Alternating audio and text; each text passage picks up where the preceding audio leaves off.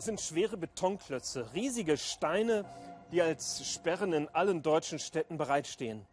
Sie werden bei großen Veranstaltungen und Feiern auf Straßen und Wegen platziert. Neben der Reeperbahn am Spielbudenplatz liegen sie auch. Die Idee ist nicht schlecht, damit große Veranstaltungen abzusichern. Aber gelingt das auch? Vielleicht. Vielleicht sollen sie ja vor allem das Gefühl von Sicherheit bieten und uns so gut wie möglich beruhigen. Große Steine, um zu beruhigen und Ängste abzubauen? Ein großer Stein, fast wie ein Fels. Auch bei mir weckt er eher zwiespältige Gefühle. Jesus spricht in den Evangelien vom Stein als einem positiven Bild. Ein Eckstein des Hauses. Und wer sein Haus nicht auf Sand, sondern auf Stein gebaut hat, ist auf der sicheren Seite. Wie gut. Für uns Christen steht der stabile Fels für Jesus. Auf den lässt sich bauen. Aber dahinter steht ja die Erfahrung, ziemlich häufig wird auf Sand gebaut.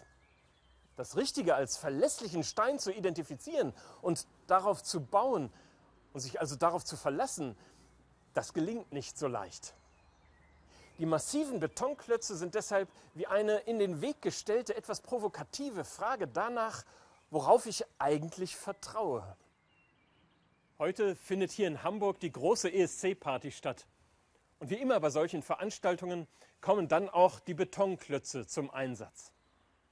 Manche denken dabei vielleicht an das Attentat am Berliner Weihnachtsmarkt oder an die permanenten Bedrohungen. Der ESC ist eine der wenigen Veranstaltungen, bei denen Menschen über Grenzen und Konflikte hinweg gemeinsam feiern. Musik verbindet und ist eine gemeinsame Sprache. Über Grenzen und Anschauungen hinweg meist gelingt das beeindruckend gut. Der Konflikt zwischen Russland und der Ukraine lässt sich in diesem Jahr nicht völlig draußen halten. Das ist bitter.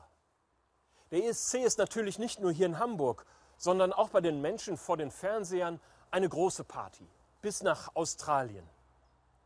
Manchen erscheint das vielleicht naiv, ansingen und feiern gegen Konflikte, gegen die Gefahr von Gewalt und Anschlägen.